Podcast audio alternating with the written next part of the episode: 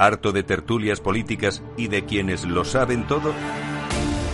Sube un peldaño intelectual en tu vida y sintoniza la gran tertulia de la economía.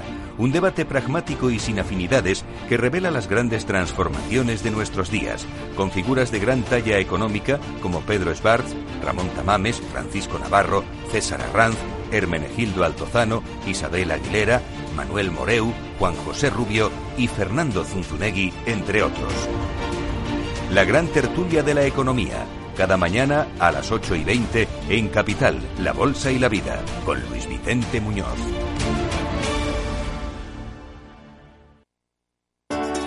Capital Radio. Aportamos valor.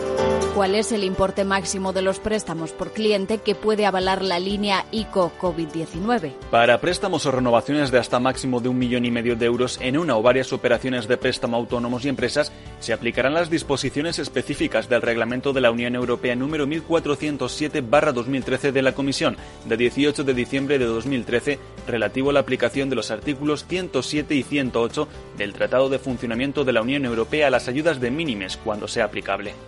Las entidades financieras solicitarán a las empresas y autónomos una declaración responsable y les informará sobre otras cuestiones relacionadas con el aval, conforme a los modelos basados en la normativa de ayuda minimis de la Unión Europea y otra información relevante sobre las condiciones y finalidad. Para préstamos por encima de un millón y medio de euros o para importes inferiores cuando no sea aplicable el régimen de minimis hasta el máximo establecido en el marco temporal de ayudas de Estado de la Comisión Europea, tanto para autónomos y empresas que reúnan las condiciones de pyme como para empresas que no reúnan las condiciones de pyme.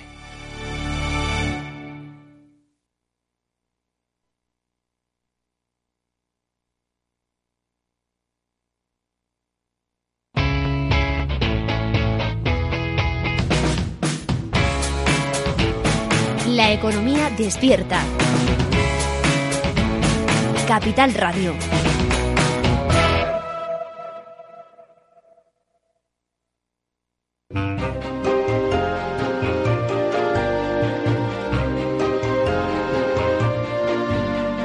Inversión inmobiliaria con Meli Torres.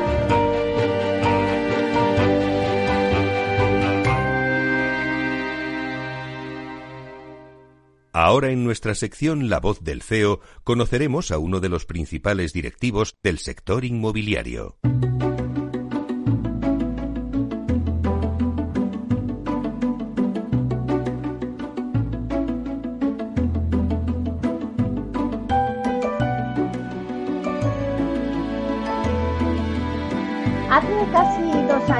José Ignacio Morales tomaba las riendas de Vía Célere, propiedad del fondo estadounidense Barde Partners, como consejero delegado. Anteriormente ocupaba el puesto de director financiero en la inmobiliaria y como buen experto en números, seguro que durante este tiempo de confinamiento, en más de una ocasión, Nacho, como le llaman sus amigos, ha hecho números.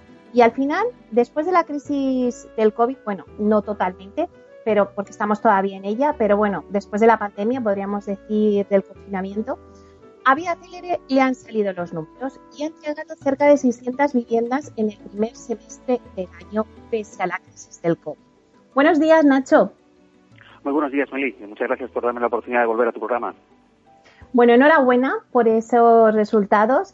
Mm, Me gustaría que nos contaras cómo se consigue retomar de nuevo la normalidad en la inmobiliaria después del COVID y dar esa confianza al cliente para que las ventas se hayan repuntado en este mes y al final conseguir que los números salgan.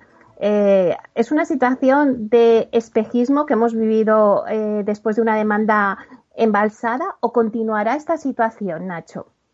Sí, pues mira, Mary, la verdad es que las ventas de junio, no solo para nosotros, sino creo que en general para todo el sector promotor, han sido realmente fantásticas. Hemos tenido un mes de junio donde muchas de las promotoras lo que estamos diciendo es, oye, hemos tenido cifras eh, récord de ventas, ¿no?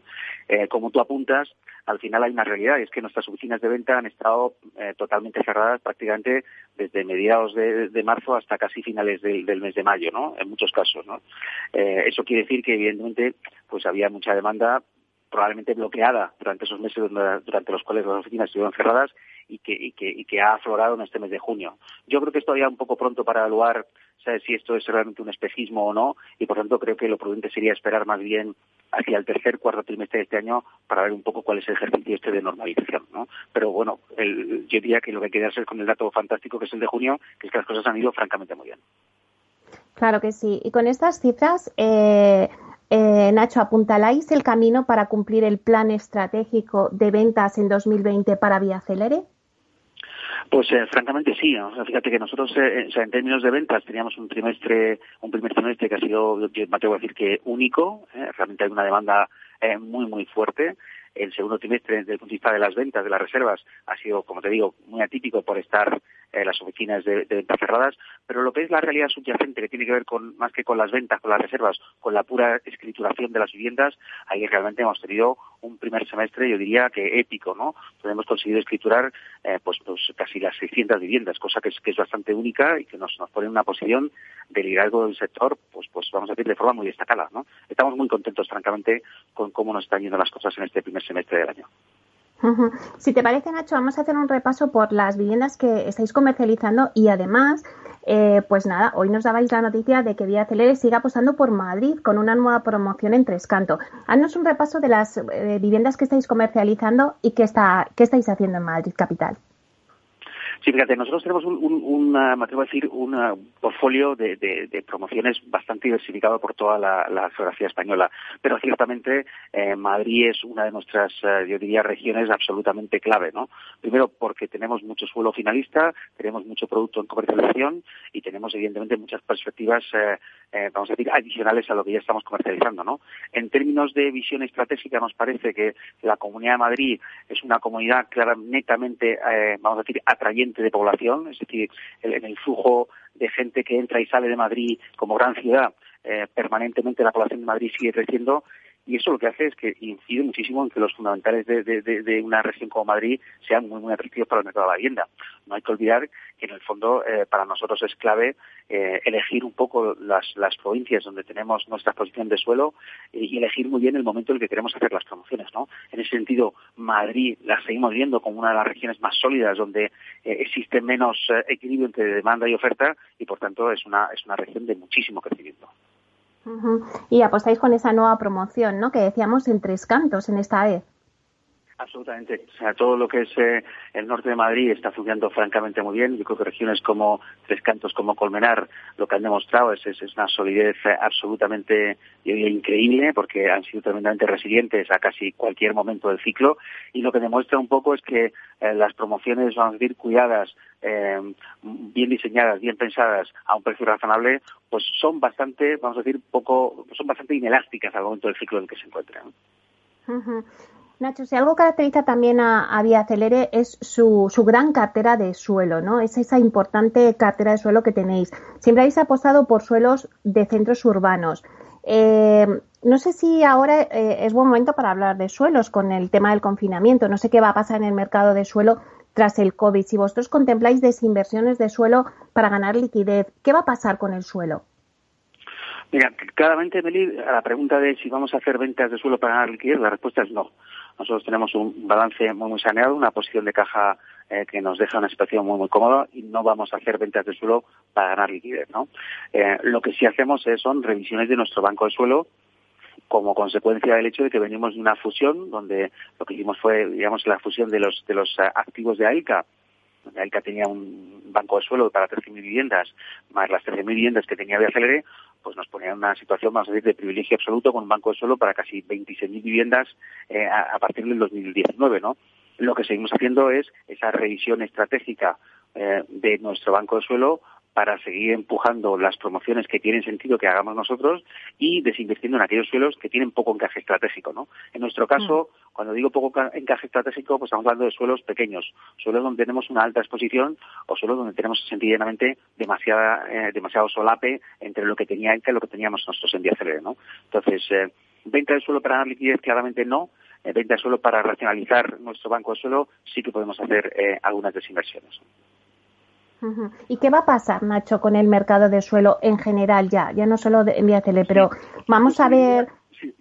Sí, te diría, Meli, que, que el mercado está mostrando una fortaleza eh, bastante, bastante grande. En el fondo, lo que te ocurre, sobre todo en el entorno de las grandes urbes en España, es que eh, suelo finalista realmente hay muy poco y cada vez además hay, hay, menos. Es decir, en el sentido de que todos los, los, los, grandes desarrollos en las grandes urbes, pues cada vez consumen más años en términos de, de, digamos, del viaje de llevar un suelo estratégico a un suelo finalista y eso hace que la disponibilidad del suelo sea un tema cada vez más importante para nuestro sector.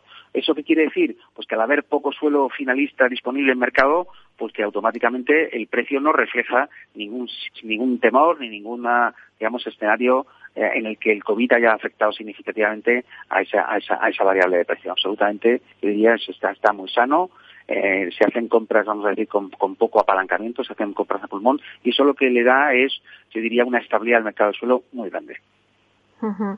Eh, ¿Cuál es el escenario? Ya sé que es difícil, que me vas a decir sacar la bola de cristal, ¿no?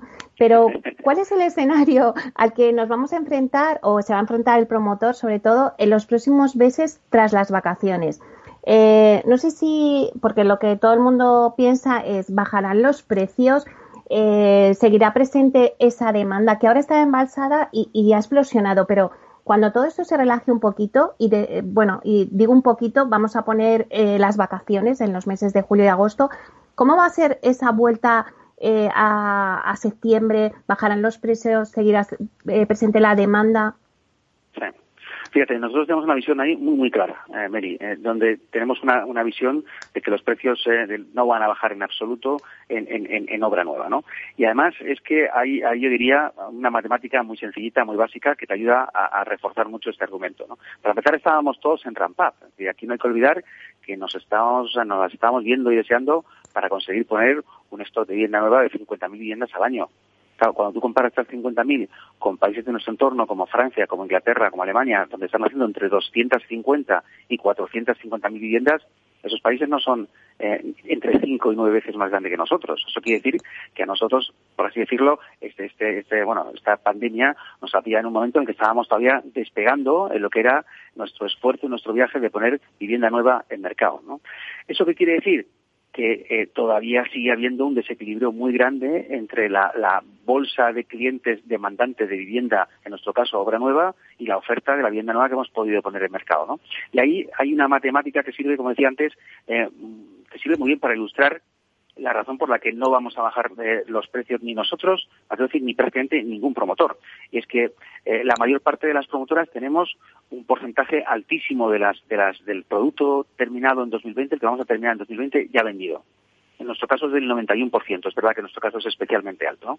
Eh, y para el 21, pues todos nos estamos moviendo en rangos de por encima del 50%. En el caso de Viacelere estamos en el 67%. Pues ¿Eso qué quiere decir? Si yo tengo la práctica totalidad de mi producto vendido para el 20 y el 21 no tiene absolutamente ningún sentido, ningún sentido ni económico ni financiero eh, que yo me ponga a bajar los precios, ¿no? Fíjate que ahora estaría comercializando fundamentalmente vivienda del 2022, que es a dos años y medio vista. No tiene ningún sentido. Y luego respecto a estos informes eh, de supuestos expertos de IA y estas visiones apocalípticas que dan de caída de la vivienda del 40% y estas cosas, bueno, es que eh, hay, hay un cálculo muy sencillito. Es decir, yo tendría que regalar las viviendas que me quedan pendientes de vender en el 20 y regalar las viviendas que me quedan pendientes de vender en el 21 para llegar a, a, a, a aproximarme lejanamente a una caída de la vivienda del tono del 20%. Por tanto, hablar de caída de la vivienda del 40% es una auténtica barbaridad. Es decir, es, es, es, es una realidad que está absolutamente desajustada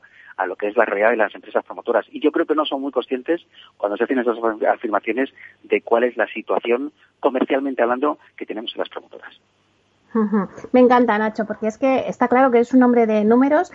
Eh, habéis hecho números, los números salen, como decía al principio en la entradilla. Eh, sí que me gustaría hacer un repaso por, por los números de Vía Celere. Pues cuántas viviendas tenéis ahora mismo en comercialización, vuestro objetivo, eh, hemos dicho que el primer semestre habéis vendido 600, cerca de 600, pero ¿cómo prevéis acabar el año? Háblame de esos números. Sí, yo te diría, Miriam, nosotros, eh, digamos que nuestro, nuestro objetivo es cumplir nuestro plan de negocio que siempre ha sido, yo diría, eh, muy ambicioso, ¿no? Ya el año pasado conseguimos, eh, conseguimos escriturar en 1.241 viviendas. Estábamos muy en línea con algunos de nuestros colegas también que estaban en el rango de las 1.200 unidades y nuestra, nuestra visión este año es que vamos a tener un crecimiento muy fuerte respecto a esas 1.200 entregadas en el año anterior. Fíjate que ya en el mes de junio, aun con la pandemia, aun con el coronavirus, hemos sido capaces de, escriturar prácticamente 600 unidades, con lo cual yo me esperaría un crecimiento muy, muy significativo para final de año. ¿no?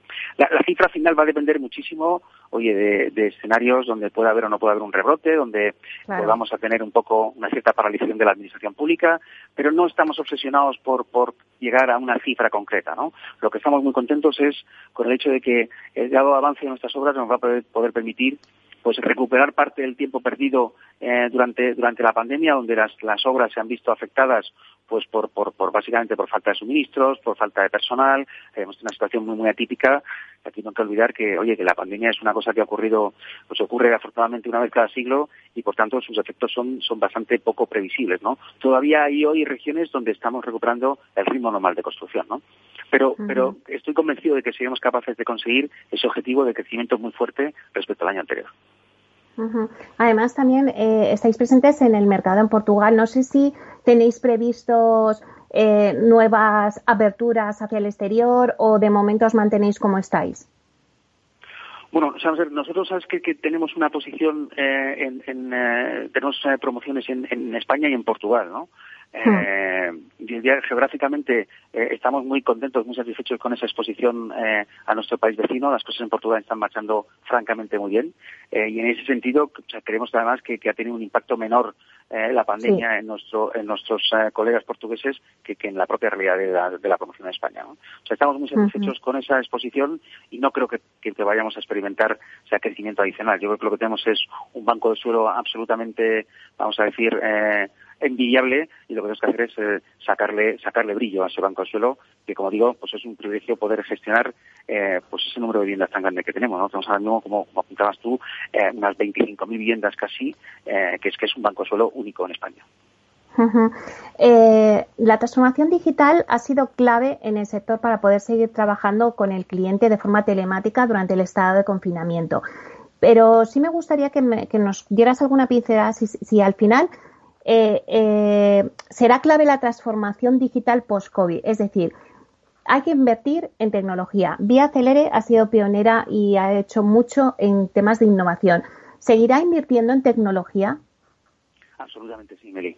La, tecnología para nosotros es clave y creo que es clave para todo el sector en ese esfuerzo de modernización que estamos haciendo todos. ¿no? Hay, yo diría que hay eh, tres grandes capítulos de, tecnología. ¿no? La tecnología que tiene que ver con, la, con nuestra comunicación con el cliente, donde ahí eh, yo diría que la visión es eh, acabar haciendo, yo diría, una comunicación mucho más digital, mucho más dinámica, mucho más soportada por las nuevas tecnologías en esa interacción, vamos a decir, promotora-cliente, ¿no?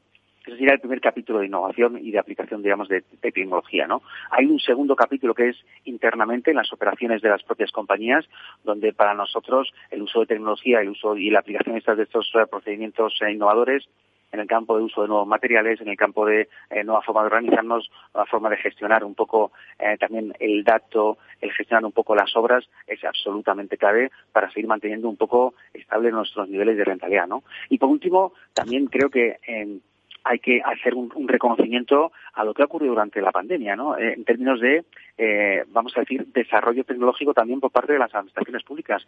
Aquí no hay que olvidar que ha habido varias comunidades autónomas que han dado un paso de gigantes en, en, todo lo que tiene que ver un poco la tramitación de obras, la tramitación de las licencias de primera ocupación, eh, que va a requerir también un uso de tecnología no solo en la comunicación, promoción, administración, sino también digamos, en todo lo que eh, rodea el proceso administrativo, tanto sea al empezar eh, una vivienda, es decir, una promoción nueva, como al entregarla, ¿no? Creo que ahí eh, la tecnología va a ser también absolutamente clave. Vía Celere ha sido, pues claramente, impulsor del proceso de industrialización en la construcción. ¿Va a seguir por esta línea? ¿Creéis que el 2021 eh, se va a poder consolidar esa industrialización de la que tanto hablamos pero que todavía cuesta en España? Sí. Yo, creo que sí, ¿eh? yo creo que sí. Eh, la industrialización yo creo que es un, es un viaje absolutamente obligatorio para todas las promotoras, ¿no? Ahí el problema que tenemos también es que siempre nos enfrentamos, yo diría, pues prácticamente a los mismos inconvenientes, ¿no? O sea, el primero, en muchas ocasiones, tiene que ver con que la industrialización supone acortar los tiempos de construcción y necesitamos tener un cliente que pueda acompañar los desembolsos financieros a unos periodos de construcción más cortos. Te pongo un ejemplo. Si antes tardábamos 24 eh, meses en acabar una promoción desde que el cliente hizo su primera, digamos, eh, su primer contacto, su primera reserva con la promotora y ahora tardamos ocho meses en acabar la construcción, antes donde el cliente tenía que aportar una cantidad de dinero en 24 meses, si acabamos la obra en ocho, pues tiene que aportar la misma cantidad pero en ocho meses, lo cual requiere un esfuerzo financiero significativamente mayor para el cliente. O sea que la industrialización tenemos que hacerla compatible con el hecho de que el cliente necesita un tiempo para, eh, digamos, eh, ganar resuello financiero y hacer frente a los pagos. ¿no? La segunda cosa es que tenemos limitaciones desde el punto de vista de la regulación, eh, vamos a decir, bancaria. ¿no? las entidades financieras no lo tienen fácil a la hora de financiar una promoción hecha por, el, por la vía de la industrialización porque por regulación de Banco de España, oye, pues, pues pueden, lógicamente, digamos, tener como garantía el suelo y el vuelo. Eh, el suelo está ahí, no se mueve, pero el vuelo, a lo mejor en la industrialización, está en una parte muy importante construyéndose en otra ubicación, en la propia fábrica. Con lo cual hay una serie de limitaciones adicionales que hay que tener en cuenta. ¿no?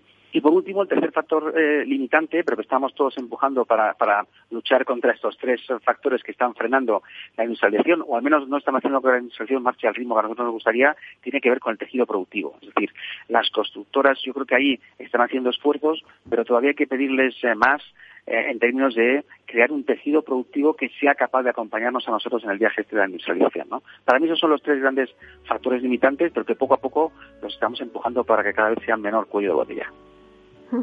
Bueno, pues vamos a hacer una pausa, si te parece, Nacho, y volvemos en breve con nuestra entrevista en la sección La voz del CEO. Fenomenal.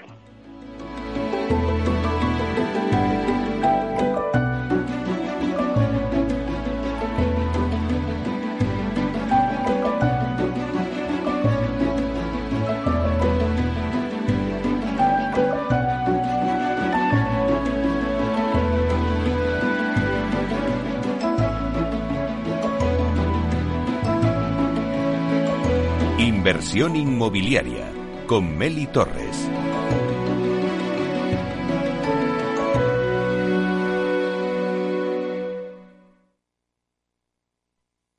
Cuando en los mercados todo es... Parece que cualquier broker es bueno. Pero cuando los mercados son... Solo Renta 4 Banco te ofrece la gama más amplia, las mejores herramientas, un análisis de calidad y el asesoramiento experto de nuestra red de oficinas. Entra en r4.com y prueba gratis el broker online más inteligente. Renta 4 Banco, tu banco especialista en inversión. ¿Quieres anunciar tu negocio en la radio? Entra en el clubdelaradio.com. La compra es online, pero no os vamos a negar que nos encanta que nos llaméis. El teléfono, olvídate, no te vas a acordar. Entra en el clubdelaradio.com. Tu audio y tu campaña de una forma sencilla y rápida. Contrata anuncios en radio al mejor precio. Elclubdelaradio.com. Tu radio en Madrid 105.7, Capital Radio. Memorízalo en tu coche. Disfruta de la mejor cocina gallega en Montes de Galicia. Todo un clásico moderno en el barrio de Salamanca. Disfruta de la variada dieta atlántica, de las mejores carnes y pescados tratados con respeto y transparencia y regados con una de las mejores bodegas de la zona. En grupo, en familia o en pareja, Montes de Galicia te ofrece el espacio perfecto en cada ocasión. Esto te estás perdiendo si no escuchas a Luis Vicente Muñoz en Capital, La Bolsa y la Vida en una crisis que se ha llegado a decir que es una guerra, lo que tienes que tener es animado a tu ejército y el ejército son las empresas. José Luis Bonet, presidente de la Cámara de Comercio de España. No te confundas. Capital, la bolsa y la vida con Luis Vicente Muñoz, el original. Hornos San Onofre. Somos pasteleros y eso nos gusta. Utilizamos materias primas que nos hacen disfrutar y elaboramos todos nuestros productos de forma artesanal, sin sucedáneos, ni margarinas, ni grasas trans. Sabemos que las cosas buenas son importantes. Con el hashtag buscamos gente dulce. Hornos San Onofre, calle San Onofre 3, teléfono 91 532 9060 y calle Hernani 7, teléfono 91 554 3396. También nos encontrarás en el mercado de San Miguel, www.pasteleriasanonofre.com. Capital Radio. Aportamos valor. ¿Qué es un ERTE por fuerza mayor? Se entiende por fuerza mayor aquella causa que, generada por hechos o acontecimientos involuntarios, imprevisibles, externos al círculo de la empresa, imposibilita temporalmente la actividad laboral. La existencia de fuerza mayor deberá ser constatada por la autoridad laboral, cualquiera que sea el número de trabajadores afectados. Capital Radio.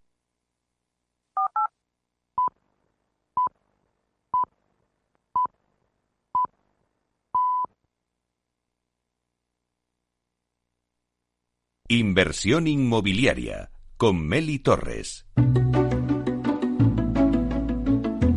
En Inversión inmobiliaria, la voz del CEO. Una charla entre amigos para darnos las claves del sector y la evolución empresarial de sus compañías. Bueno, pues hoy mantenemos esa charla con José Ignacio Morales, consejero delegado de Vía Célere. Eh, Nacho, sí que me gustaría que yo creo que innovación y sostenibilidad son dos pilares de Vía Célere. Y veo que también, eh, bueno, pues Vía Célere incrementa su apuesta por la sostenibilidad con la reducción del uso del plástico y se suma al análisis de la huella hídrica que hicisteis, de carbono en la edificación residencial. Ahora apostáis por el plástico. Cuéntame vuestro proyecto. Sí, fíjate, Meli, nosotros siempre hemos pensado que la sostenibilidad eh, es, clave para este negocio. Es decir, está, está en nuestro ADN, en nuestra forma de entender este negocio de la promoción residencial. Como tú dices, yo creo que fuimos bastante pioneros en el tema de la eficiencia energética.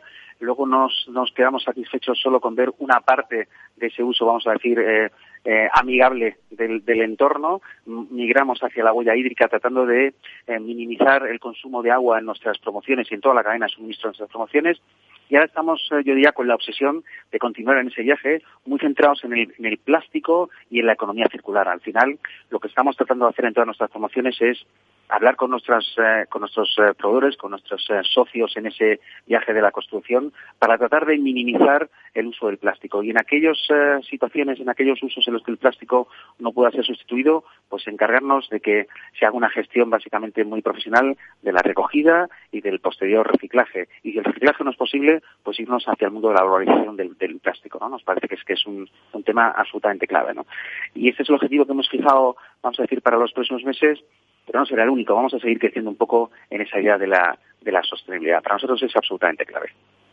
Bueno, Nachi, creo que hasta ya en la oficina habéis cambiado todo ya los plásticos, ya tenéis eh, tazas de cerámica, o sea, ya eh, todo adiós al plástico. Absolutamente, hemos suprimido eh, hasta, hasta, hasta las botellas de agua de plástico, está absolutamente todo vamos eh, vinculado al mundo del cristal, ¿eh? donde creemos que, bueno, pues que forma parte un poco de nuestra visión del negocio, de cómo queremos que sean nuestras casas, cómo queremos que sea nuestro entorno laboral, y eso va muy en la línea con, la visión, digamos, sostenible que tiene que tiene que hacer. Eh, me decías antes que, vais a seguir trabajando en la sostenibilidad porque para vosotros es uno de los pilares fundamentales. no solamente pues ya estáis trabajando en la eficiencia, en la huella hídrica, de carbono, ahora el plástico bueno, pues no sé si para la vuelta de las vacaciones con el arranque del nuevo curso escolar ya tenéis previsto algunos otros proyectos. Bueno, yo diría que son proyectos, eh, Meli, que, preferimos eh, primero consolidarlos. Como dices tú, hemos, acabamos de lanzar el del plástico y lo que no queremos es, digamos, quemar estos objetivos. Es decir, vamos a asegurarnos de verdad de que se hace un uso eficiente en todas nuestras promociones del plástico y cuando eso ocurra, fijaremos, yo diría, el siguiente gran objetivo, sin renunciar, por supuesto, a los, a los objetivos que hemos tenido en el pasado. Es decir, no por centrarnos en el plástico vamos a, estudiar ni a descuidar ni la eficiencia energética ni la huella hídrica. La idea es seguir construyendo, vamos a decir, de forma acumulativa. Estaremos centrados en los próximos meses todavía en, la economía circular.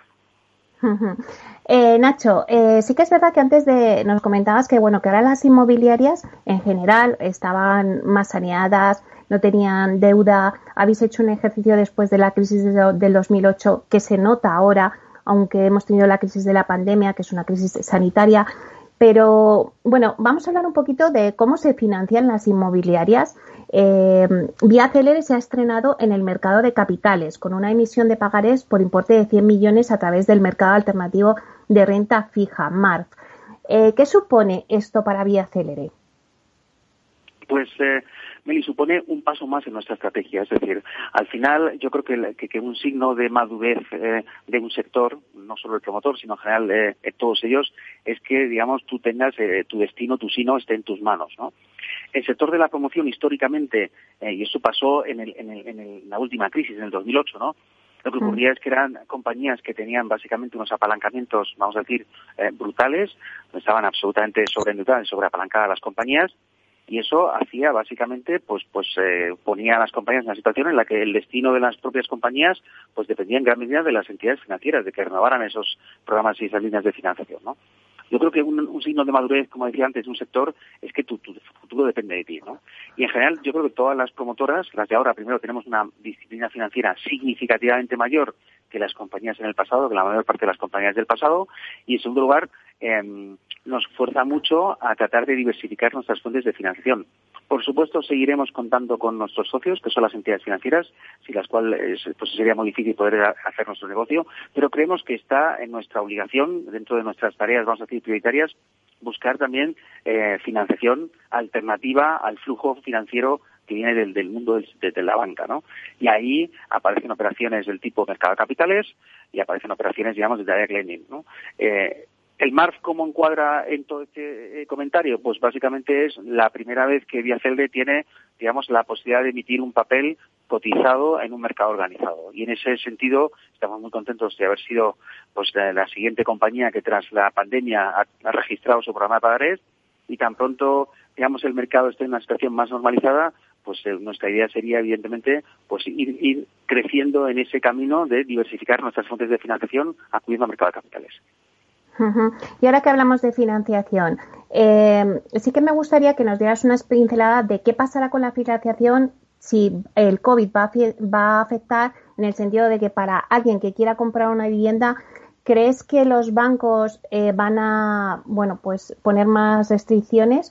¿O cómo va a evolucionar en estos meses la financiación para, para el cliente que quiera comprar una vivienda? Yo, yo, como sabes, yo creo que todas las promotoras tenemos un diálogo muy fluido, muy dinámico con todas las entidades financieras, entre otras cosas, porque como digo, yo considero que son nuestros socios, ¿no? En muchos sentidos. Y en ese sentido creo que lo primero hay que decir es que han tenido un comportamiento absolutamente ejemplar durante toda, toda la pandemia, ¿no? Eh, ya lo tenían antes, pero su, su reacción, yo creo, eh, ha sido ha, sido para mí eh, pues pues muy ejemplar en el sentido de que no se han asustado y lo que han dicho es oye vamos a ver de verdad qué impacto tiene y cómo podemos reaccionar de forma positiva ante una situación pues muy muy atípica es un shock que ha sido básicamente una una cosa muy puntual y lo que han mantenido es sus compromisos a lo largo de toda la pandemia. ¿no? Compromisos para con la financiación de las empresas promotoras y compromisos para con la financiación de nuestros clientes a través de, la, de la, concesión de hipotecas.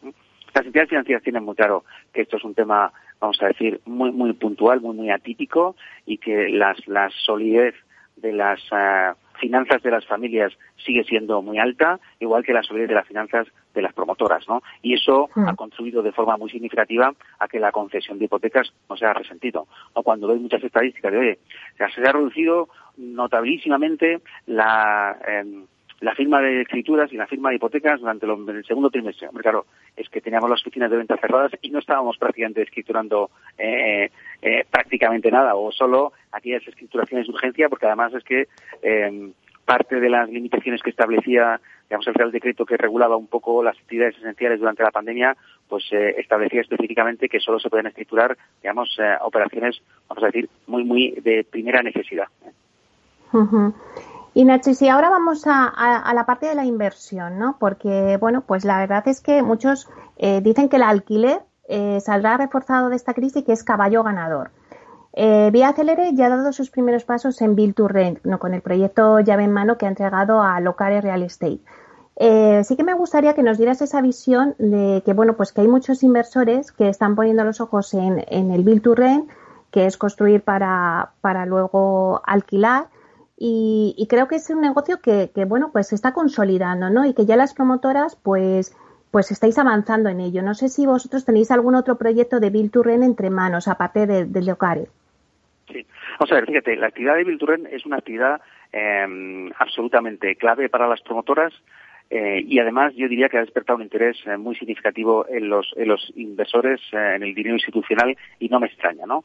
¿Por qué? Porque estás hablando de activos si la cartera es, es, suficientemente buena y es de, alta calidad, como creo que son las carteras que vamos a poner todas las grandes promotoras que en el mercado, pues estamos hablando de activos en, en, ubicaciones absolutamente premium, activos que son muy líquidos, que generan liquidez intermedia, es decir, eh, en países eh, desarrollados en términos generales y España luego es uno de ellos, o sea, tiene todos los requisitos para que los inversores financieros de largo plazo que busquen estabilidad y que busquen, digamos, seguridad en una inversión, pues puedan de luego poner los ojos en una, cartera de Vilturren, lo cual, eh, pues como digo, justifica pues el enorme ruido que hay en torno al, mundo Vilturren y justifica desde luego el enorme interés que hay desde el punto, de vista de los fondos de inversión, ¿no?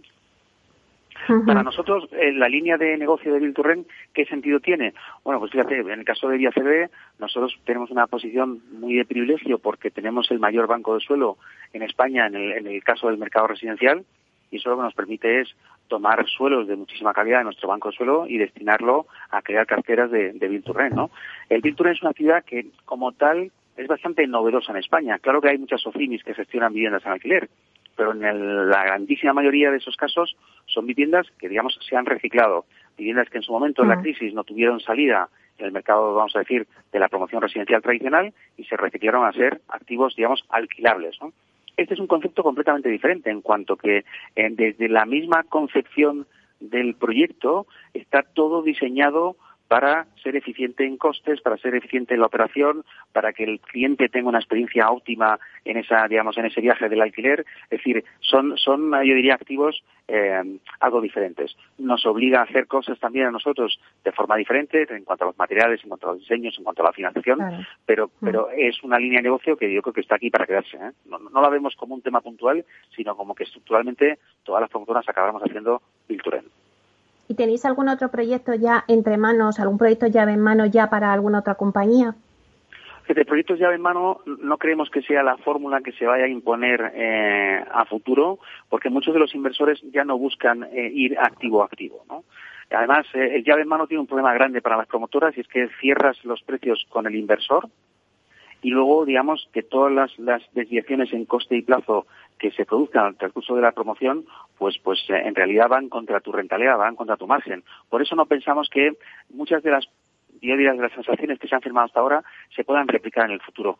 Creemos que las, las, las uh, alternativas, las iniciativas Bilturen, van a ir más por el lado de, digamos, ir de la mano, mucho más que cerrar acuerdos puntuales de activo O sea que, que si seguís en esta línea que me dices que sí que vais a, seguir con Bill Rain, iríais de la mano de algún especialista, ¿no? Claro, probablemente eso es lo que tiene sentido. Tiene sentido, digamos, ir de la mano de, algún especialista y buscar, digamos, criterios de diseño nuevos, eh, líneas de financiación nuevas, específicas para Rain. Es un mercado completamente nuevo, que hay que hacer básicamente, pues desde, cero. ¿eh? Y eso implica, pues, pues eh, que lleva un tiempo madurarlo, que hasta ahora se han dado solo los primeros pasitos y los primeros pasitos nos han servido para ver qué se puede mejorar, digamos, en la siguiente eh, transacción o en la siguiente, digamos, iniciativa del Torrent. ¿no? Está siendo realmente un viaje muy interesante.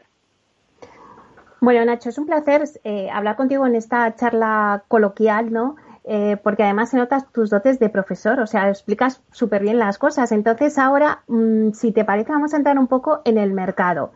Eh, para que nos des un poquito una pincelada de cómo ves tú el mercado. Algunas voces del sector afirman que el sector residencial será la locomotora de la actividad económica en España después de la crisis, porque es el que más empleo puede generar de una forma más deprisa, ya que el turismo, bueno, pues todavía está resentido. No sé si tú también compartes esa opinión. Eh, totalmente, Meli. Yo comparto la opinión de que realmente el sector residencial y en general toda la promoción residencial y la construcción el sector inmobiliario en un sentido muy amplio, pues tiene una capacidad de generar empleo eh, a muy corto plazo que puede hacer efectivamente que, se convierta en una, en no si la única locomotora, no lo creo, pero desde luego un motor económico absolutamente clave, ¿no? Nosotros sabes que manejamos distintos datos, pero ahí hay uno muy sencillito de hacer, que es que por cada vivienda que nosotros entregamos a nuestros clientes, eh, los empleos que se generan entre directos e indirectos, pues en función de las estrategias que manejes, pero yo creo que el rango eh, donde hay consenso está entre los tres y cuatro empleos, ¿no? Por, por vivienda entregada, entre directo e indirecto. Quiere decir que si yo tengo una cartera de suelo para hacer 25.000 viviendas, solo por darte el ejemplo, si pusiera todas las 25.000 viviendas en carga de forma inmediata, pues eh, solo Vía generaría entre 75.000 y 100.000 empleos en los próximos 24 meses. Pues eso ya te da una idea y si soy, solo una compañía, somos solo una compañía. Imagínate si esto lo escalas a nivel del resto de jugadores del sector que son eh, tan buenos como nosotros, ¿no? Es decir, eh, pues tiene un efecto creación de empleo, un efecto generación de riqueza absolutamente clave. Y ahí creo que las administraciones, sinceramente, han reaccionado muy bien tenemos nuevas leyes del suelo en la Comunidad de Madrid, en, la, en, la, en Andalucía, Castilla y León parece que se suma. Es decir, todas se han dado cuenta que eh, tienen que, desde ese punto de vista, facilitar un poco ese proceso de, em, de generación de empleo a través del sector inmobiliario. Creo que eso se ha hecho francamente muy bien. Ahora que comentas este tema con, con, bueno, pues con las administraciones, el ayuntamiento prevé a finales de año que se apruebe la nueva ley del suelo y con ello también se podrá agilizar los trámites urbanísticos. Se podrá solicitar la, licencia de primera ocupación por responsabilidad social. No sé, yo creo que se está avanzando mucho. El Ayuntamiento de Madrid está, y otros ayuntamientos, por supuesto, pero se está impulsando mucho eh, que se agilicen todos los trámites de, de licencia. Mm, ¿Vosotros prevéis que van a cambiar las cosas? Absolutamente, absolutamente. Nosotros creemos además que tanto el Ayuntamiento como, como Comunidad de Madrid han hecho un trabajo realmente excepcional, ¿no?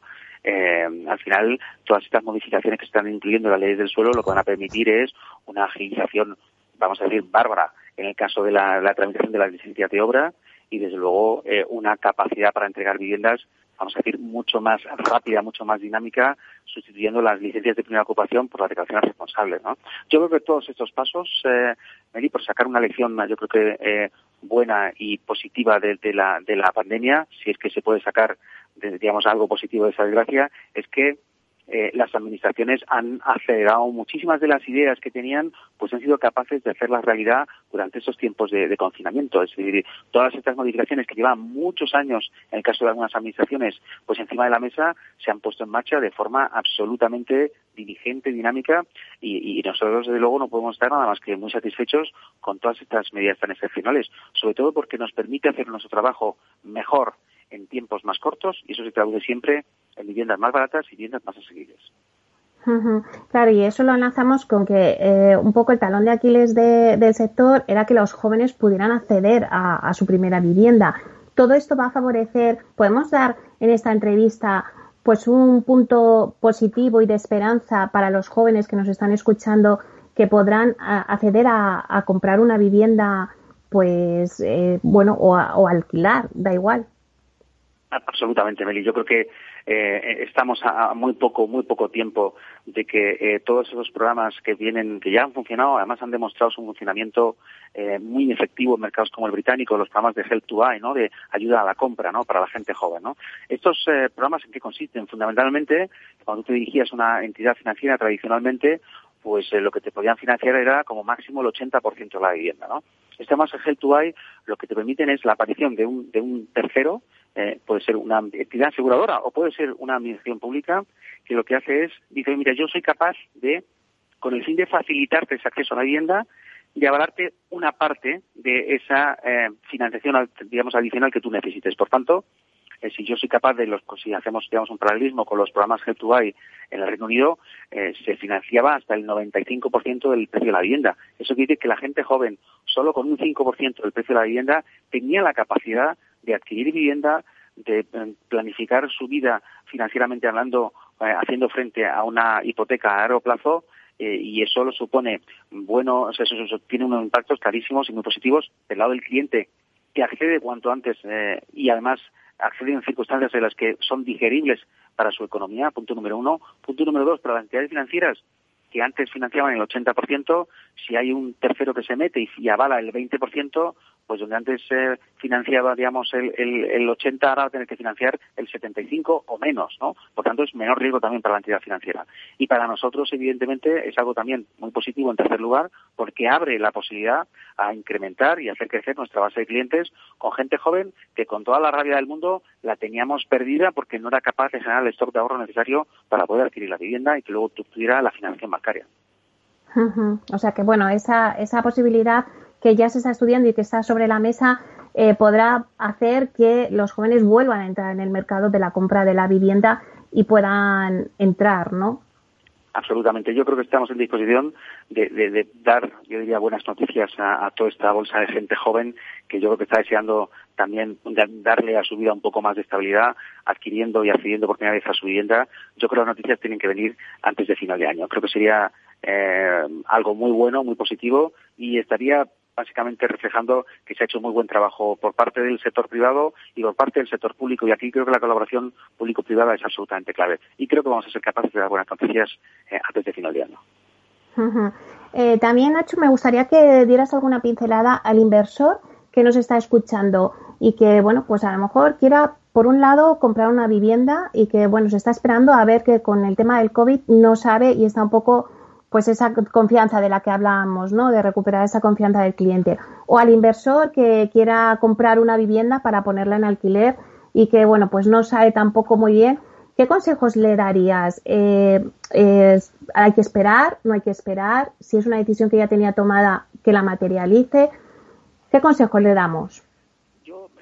Que daría es, eh, francamente, decir, como todas las inversiones, eh, hay que reflexionarlas, pero una vez reflexionadas, eh, creo que hay que ejecutarlas. Es decir, ahora mismo yo creo que el concepto ese de esperar porque crees que los precios van a bajar, yo diría que, es un concepto erróneo, sobre todo por, por algunos de los argumentos que hemos barajado anteriormente. Es decir, sigue habiendo un desequilibrio enorme en, en obra nueva entre oferta y demanda y las promotoras están en una situación financiera muy buena y además tienen prácticamente todo el stock vendido del 20 y el 21. Eso quiere decir que esperar bajadas de precio de la obra nueva, bueno, pues uno eh, puede morir esperando, ¿no? Porque creo que no se va a producir, ¿no? La segunda, la vivienda de segunda mano, creo que puede haber como los habido siempre, ajustes menores de precio en función de la situación financiera del vendedor. Pero en términos eh, genéricos, no creo que se vaya a producir un ajuste de precio significativo de la vivienda.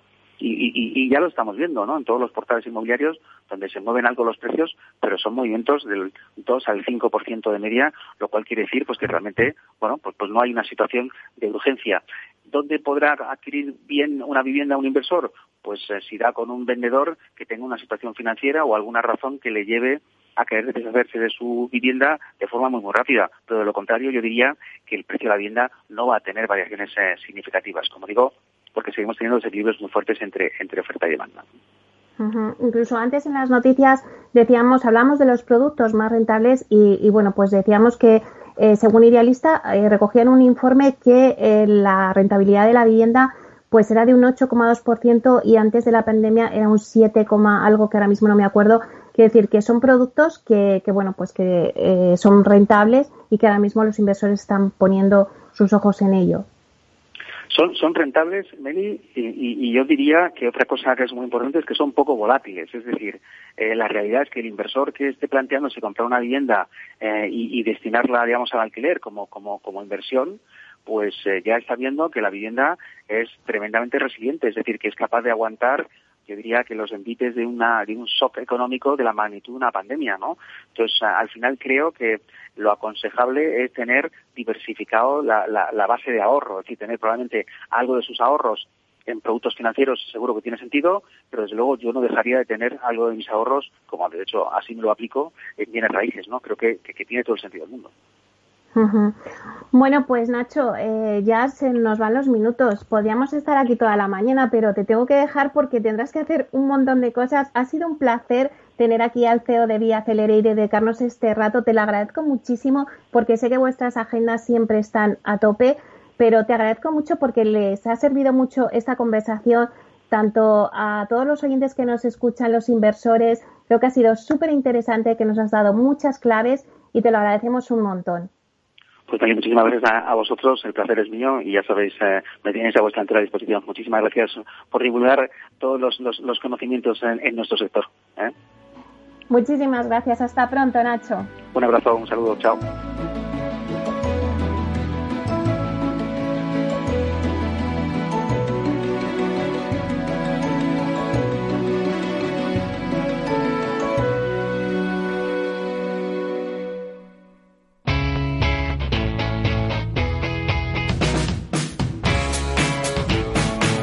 Economía despierta. Capital Radio.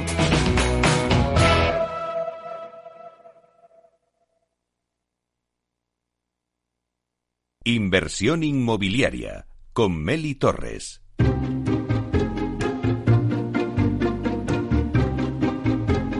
Bueno, pues Nacho, eh, José Ignacio Morales, consejero delegado de Vía Celere, nos ha dado las claves de un poco del mercado. También nos ha hablado de la estrategia de Vía Celere. Ha sido una entrevista súper interesante. Os avanzo un poco que al próximo jueves vamos a tener un debate. Eh, Nacho nos comentaba que los precios de la vivienda nueva no van a bajar. Bueno, pues al próximo jueves vamos a tener un debate precisamente de eso. Vamos a ver qué está pasando en la vivienda nueva y en la vivienda usada. Eh, Francisco Iñareta, de Idealista, empezaba hoy el programa diciendo que los precios en vivienda usada habían caído. Bueno, pues vamos a ver con Tinsa, con Neynor, también vamos a ver en el alquiler seguro, con alquiler seguro qué ha pasado en el alquiler, porque también vamos a ver si los precios han bajado no han bajado. Si hay también en el alquiler esas dos velocidades, bueno, yo os anticipo que va a ser un programa interesante porque vamos a ver cómo se va a comportar en estos meses el mercado de la vivienda. Así que la verdad es que os animo a que el próximo jueves estéis aquí, pegados a la radio, en Capital Radio.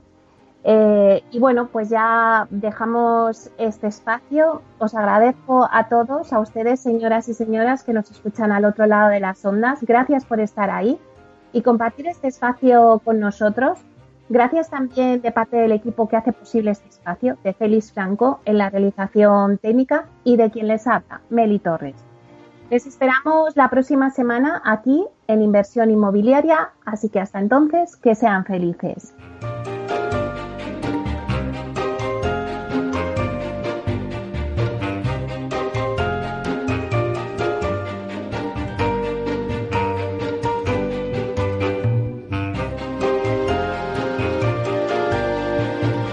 Inversión inmobiliaria con Meli Torres.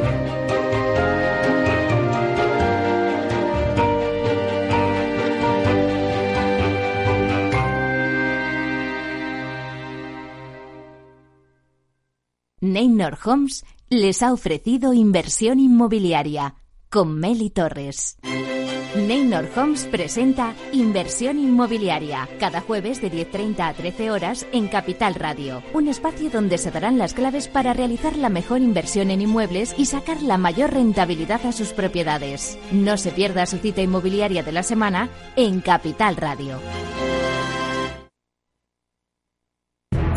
Data is in the Air, el programa dedicado al Big Data y a la transformación digital de la sociedad. Cada lunes a las diez y media de la mañana en Capital, La Bolsa y la Vida. Y si quieres saber más, escucha nuestros podcasts en capitalradio.es. Para personas inquietas, Capital Radio.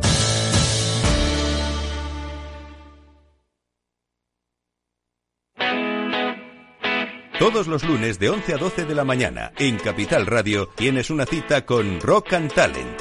Un programa diferente que combina el talento con las canciones de rock más inspiradoras.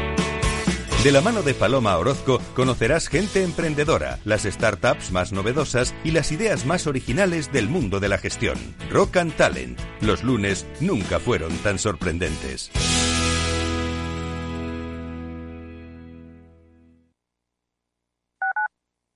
Escuchas Capital Radio, Madrid 105.7, la radio de los líderes. Disfruta de la mejor cocina gallega en Montes de Galicia. Todo un clásico moderno en el barrio de Salamanca. Disfruta de la variada dieta atlántica, de las mejores carnes y pescados tratados con respeto y transparencia y regados con una de las mejores bodegas de la zona. En grupo, en familia o en pareja, Montes de Galicia te ofrece el espacio perfecto en cada ocasión.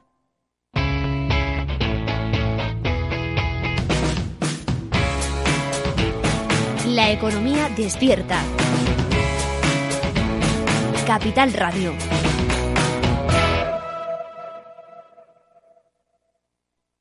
En el restaurante Gaztelubides somos rigurosos con la selección del producto para crear recetas imaginativas que acompañamos de una bodega generosa y brillante y de nuestra magnífica terraza durante todo el año.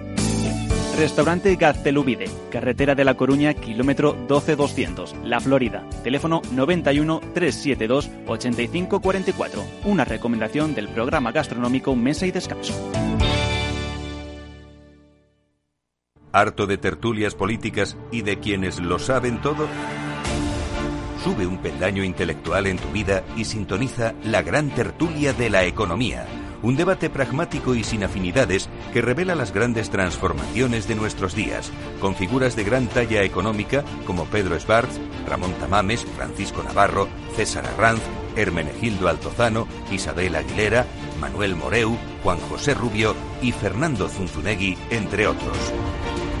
La gran tertulia de la economía, cada mañana a las 8 y 20 en Capital, La Bolsa y la Vida, con Luis Vicente Muñoz. Capital Radio. Siente la economía.